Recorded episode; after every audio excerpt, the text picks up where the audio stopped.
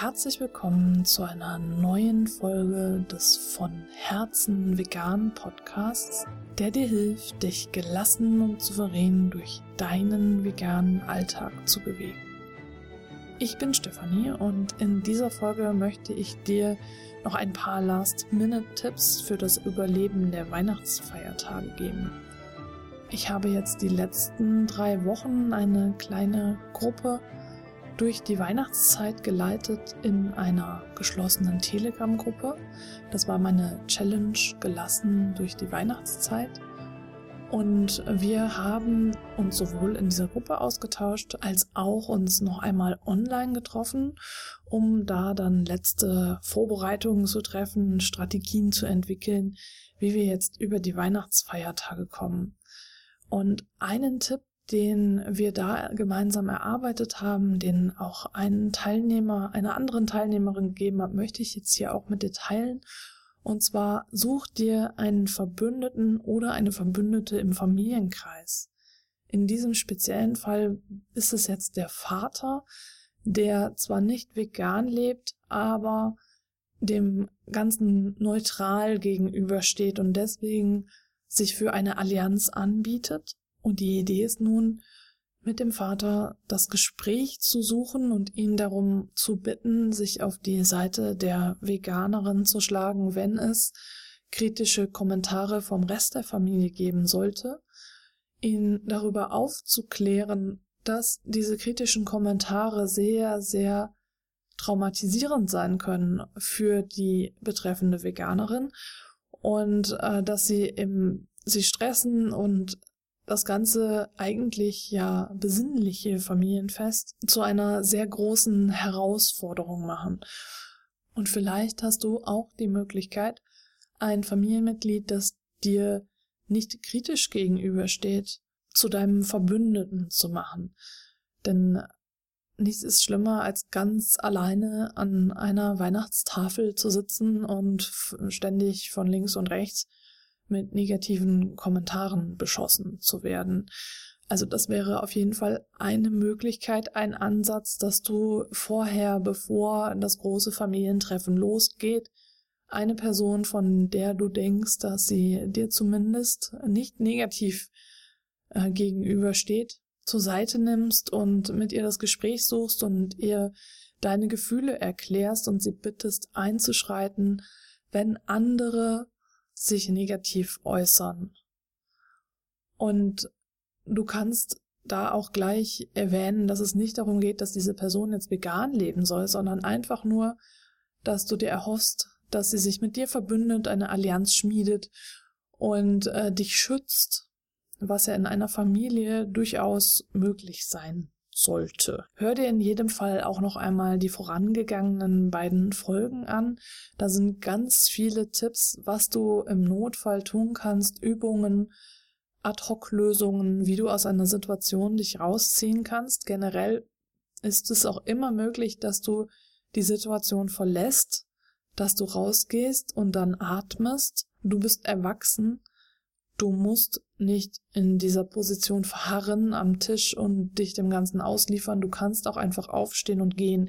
Vielleicht kannst du nicht das Haus verlassen und komplett weggehen, aber du kannst zumindest dich auf die Toilette zurückziehen oder du ziehst dich in einen anderen Raum zurück oder gehst vielleicht mit dem Hund spazieren, äh, je nachdem, was die Situation ermöglicht. Aber auf jeden Fall bist du nicht gezwungen, in der Situation zu verharren.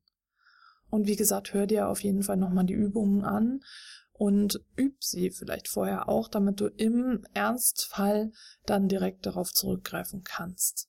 Dich vorbereiten macht tatsächlich ganz viel Sinn. Du könntest dir jetzt schon mal überlegen, was so das Worst-Case-Szenario wäre, was könnte passieren, welche Kommentare könnten kommen und die vielleicht alle einmal aufschreiben und dir überlegen, was du dann sagen könntest, wie du darauf reagieren könntest, so dass du vorbereitet bist und nicht unvorbereitet getroffen wirst. Denn wenn du schon mit dem Bewusstsein in diese Situation reingehst, dass du eigentlich gut vorbereitet bist, dann kann dich das auch nicht so leicht aus der Bahn werfen, wenn dann diese Kommentare kommen.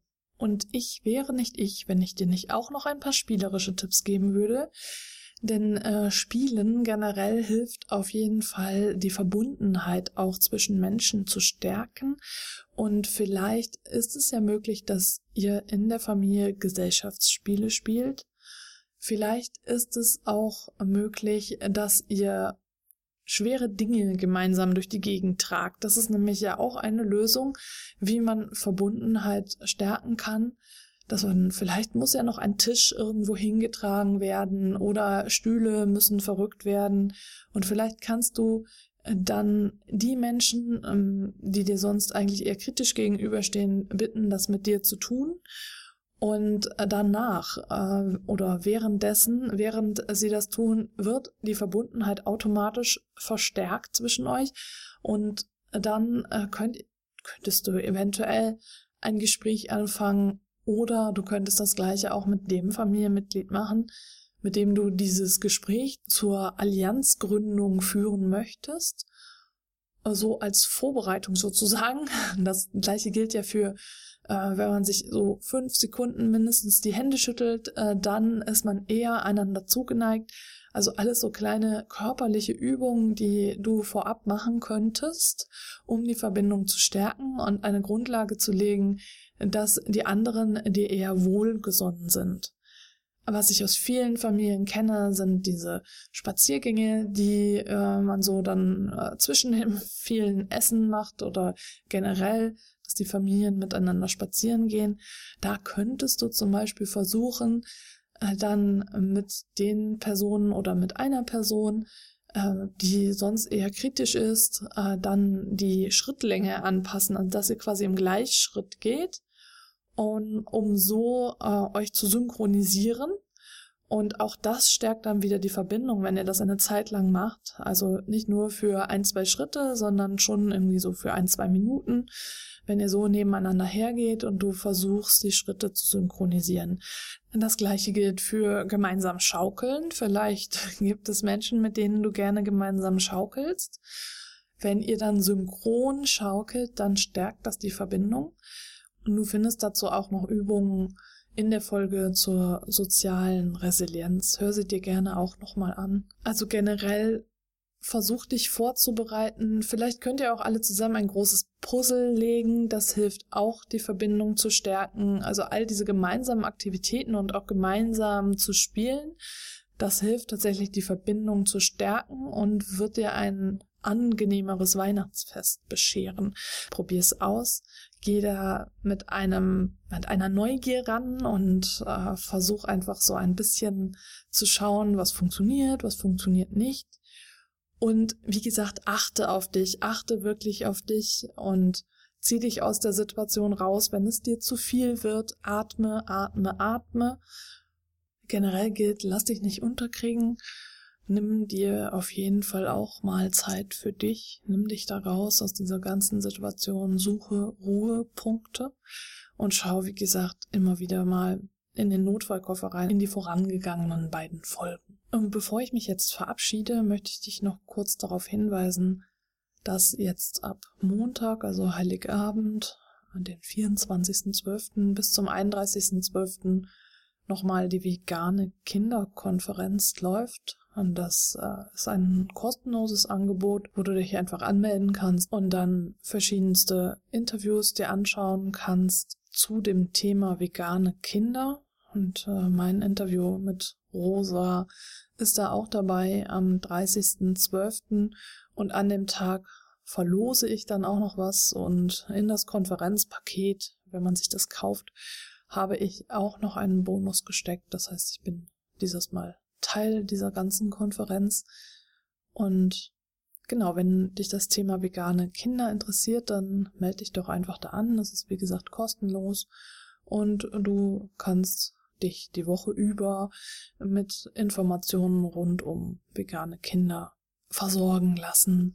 Den Link dazu findest du auch hier direkt unter der Folge und in den Show Notes. Und jetzt bleibt mir nur noch, dir eine ganz, ganz entspannte Zeit zu wünschen. Und ich freue mich, wenn du beim nächsten Mal wieder mit dabei bist.